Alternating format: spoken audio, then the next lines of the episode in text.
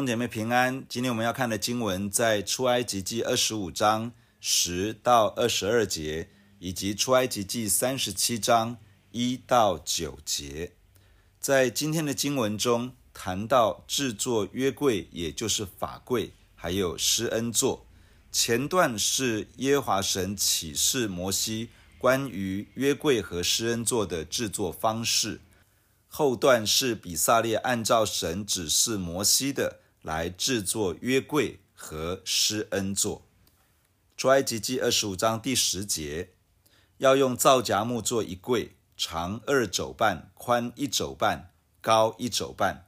要里外包上金金，四围镶上金牙边，也要铸四个金环安在柜的四角上，这边两环，那边两环。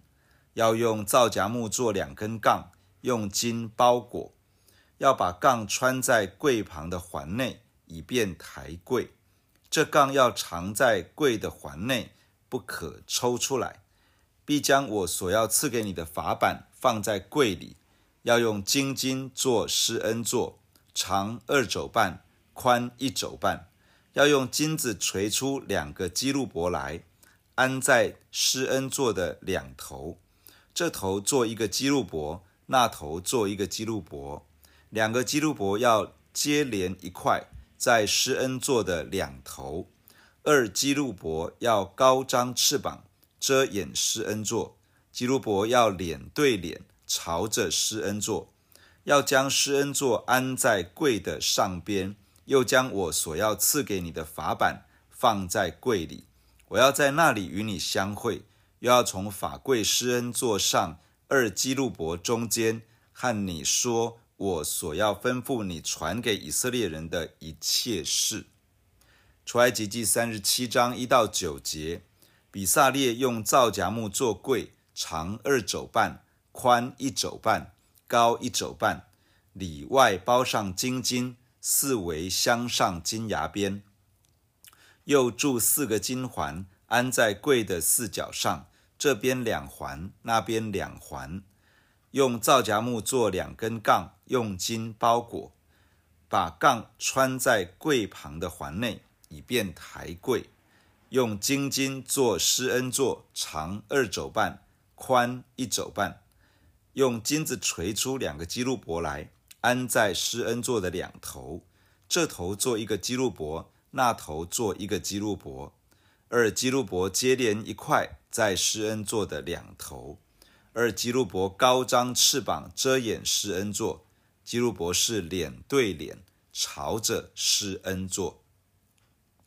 在这两段经文提到如何制作约柜，也就是法柜，以及在约柜之上的施恩座。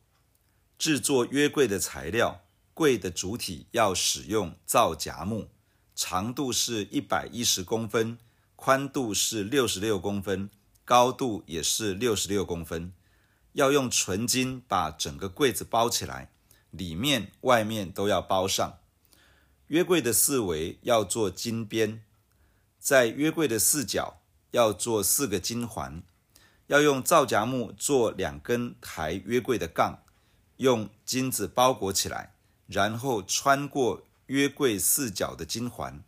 这两根杠要藏在金环的里面，不可以抽出来。约柜的里面要放置耶和华神之后要赏赐给以色列人的法版。这是约柜的制作方式。另外要制作一个施恩座，长一百一十公分，宽六十六公分。在施恩座的两头要制作两个基路伯，安放在其上。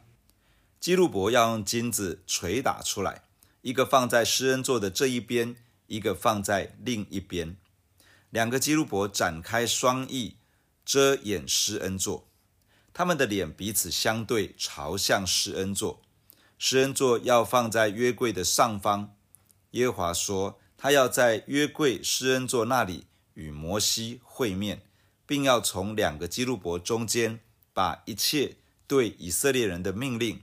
告诉摩西，负责制作这一切的工匠名叫比撒列，他负责按照神给摩西的蓝图，将约柜、施恩座以及施恩座上的基路伯制作完成。约柜的柜体和柜杠都是用皂荚木制作而成。皂荚木是从皂荚树取出来的木头。皂荚树是一种能够耐干旱的植物，是沙漠中常见的植物。皂荚木的质地细密坚硬，能够防虫，很适合用来制作家具橱柜。在会幕中，许多的物件都是用皂荚木制成的。月柜里面外面都要包上金金，也就是纯金。柜杠要用金子包裹。杠所穿过的环要用金子做成，加上施恩座也是纯金打造，基路伯也是金子锤成。整个约柜与施恩座的外观上，看上去就是闪闪发光的金子。纯金预表了神的属性，代表了神的荣耀。整个约柜与施恩座预表了神的同在。施恩座如同是神的宝座一般，而约柜如同他的脚凳一样。约柜在以色列人中间，以色列人就知道神与他们同在。神的宝座设立在他们的当中，这代表着耶和华神在以色列中作王，治理以色列人。约柜里面要放置神与人立约的石板，上面写着十诫的内容。规范着神与人的关系，以及人与人之间的关系。神的同在意味着神要治理他的百姓，而属神的子民被耶和华神治理掌权的时候，是有具体的真理准则要依循的。神以永远的爱来爱我们，以慈爱来吸引我们。然而，爱我们的神会为他的百姓设下具体的生活行为的准则。这些要依循的准则，是把神的属性与独一性反映在他们的信仰与生活中，帮助神的百姓活出一个属神的生命样式与生活模式。然而，十诫的内容虽然简单，真理的准则虽然明确，人却很难完全遵行。人里面存在着一种罪恶的倾向。天然人的自然发展就是会远离神。一个人认识神之前，有许多不属于神的惯性，喜欢依靠人的力量，喜爱追求人的荣耀，不真的会单纯的去爱神爱人。在十诫中有许多的不可，那个正是人性里面想要去冲撞和逾越的那些东西。光一个不可贪恋。就暴露出人性里面不容易以自己所有的为满足，反而容易存着贪心，又付诸实际行动去喂养里面的贪念。神所颁布的诫命，正好显示出人无法凭着自己的力量来满足神公义与圣洁的要求，除非神的怜悯与恩典临到，否则人无法靠近这位。圣洁与公义的上帝，在约柜的上方放置了施恩座，这正是被罪所困的人类唯一的出路。施恩原来的意思是赎罪，施恩座就是大祭司来为百姓赎罪的所在。当以色列的大祭司一年一度进到至圣所中为百姓赎罪时，要带着赎罪祭牲的血进入至圣所中。把血弹在施恩座前，预表耶稣基督流出宝血，为人流血舍命，为世人赎罪，使人的罪恶可以得到赦免。因着这赦罪的恩典，赎罪的所在成为神施恩的宝座。因此，新约中教导我们，我们可以坦然无惧地来到施恩的宝座前，为要得连续、蒙恩惠，做随时的帮助。施恩座表达出神的怜悯与恩典。神的怜悯与恩典有多大呢？施恩座平面的大小与约柜平面的大小是一模一样的。这意味着一件事：神的律法与诫命显示出人的软弱，无法靠着自己活出圣洁公义，达到上帝的要求。而人的结局其实就是被定罪。然而，审判与定罪有多大，神的怜悯就有多大；人的软弱与不堪有多深，神的恩典就有多么的深厚。人不论有多少失败，神总是有够用的恩典与怜悯来救赎并恢复我们的生命。施恩座的位置是在约柜的上方。当人来到神的面前时，第一个看到的是施恩座。神希望人第一个感受到的是神的怜悯与恩典。按着人生命的光景，其实所配得的就是审判与定罪。但是神的怜悯向审判夸胜，他来为我们打开一条又新又活的道路。施恩座上有两个基路伯，基路伯是在神面前敬拜的天使。两个基路伯脸面彼此相对。展开双翼，这是一个在神的面前敬拜的样式，表达出对神的尊荣与高举。这一位坐在施恩座上的神是配得敬拜与尊崇的。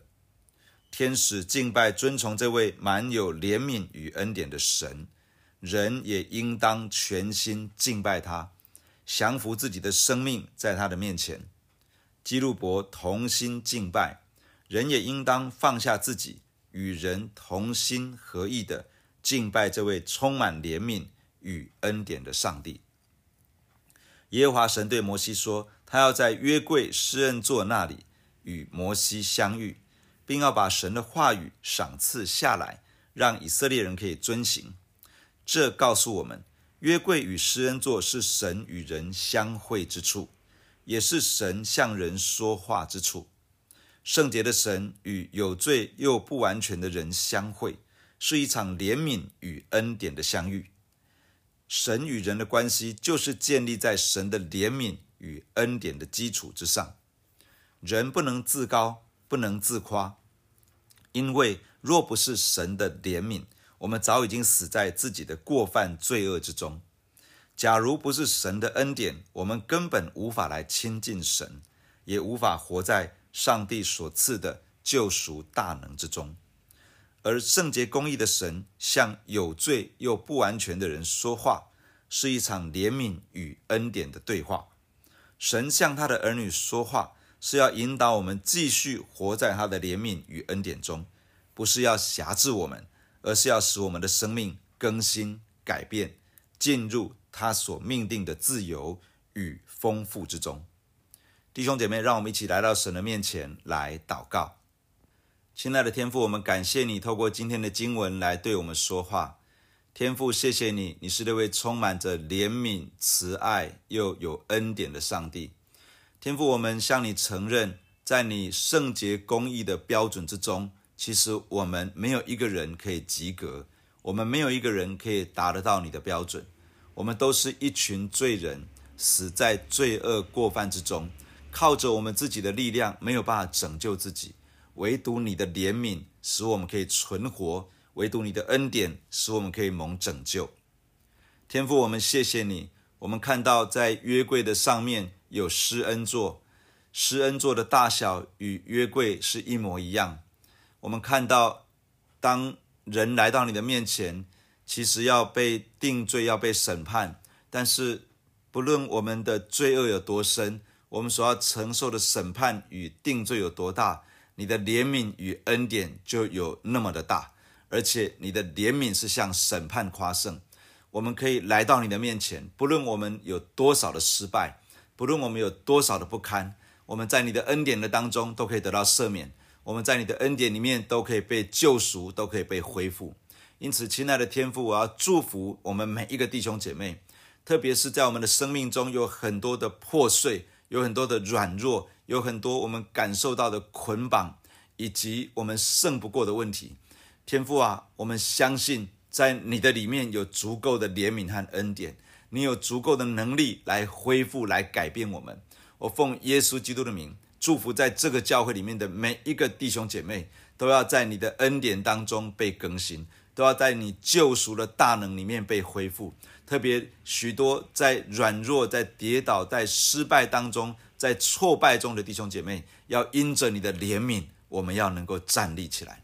天父啊，赐福在你的教会，赐福在你的家中，赐福在你每一个宝贵的孩子的身上，用你的爱充满我们，用你的大能跟怜悯来更新我们。而且父啊，今天你就开始成就你美好的工作。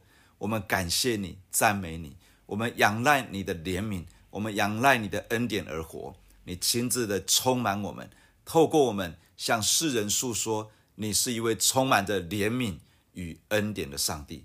谢谢你听我们的祷告，与我们同在，奉耶稣基督的圣名，阿门。假如你喜欢我们的分享，欢迎订阅并关注这个频道。假如你从今天的分享当中得到帮助，欢迎你分享给更多的人，愿上帝祝福你，阿门。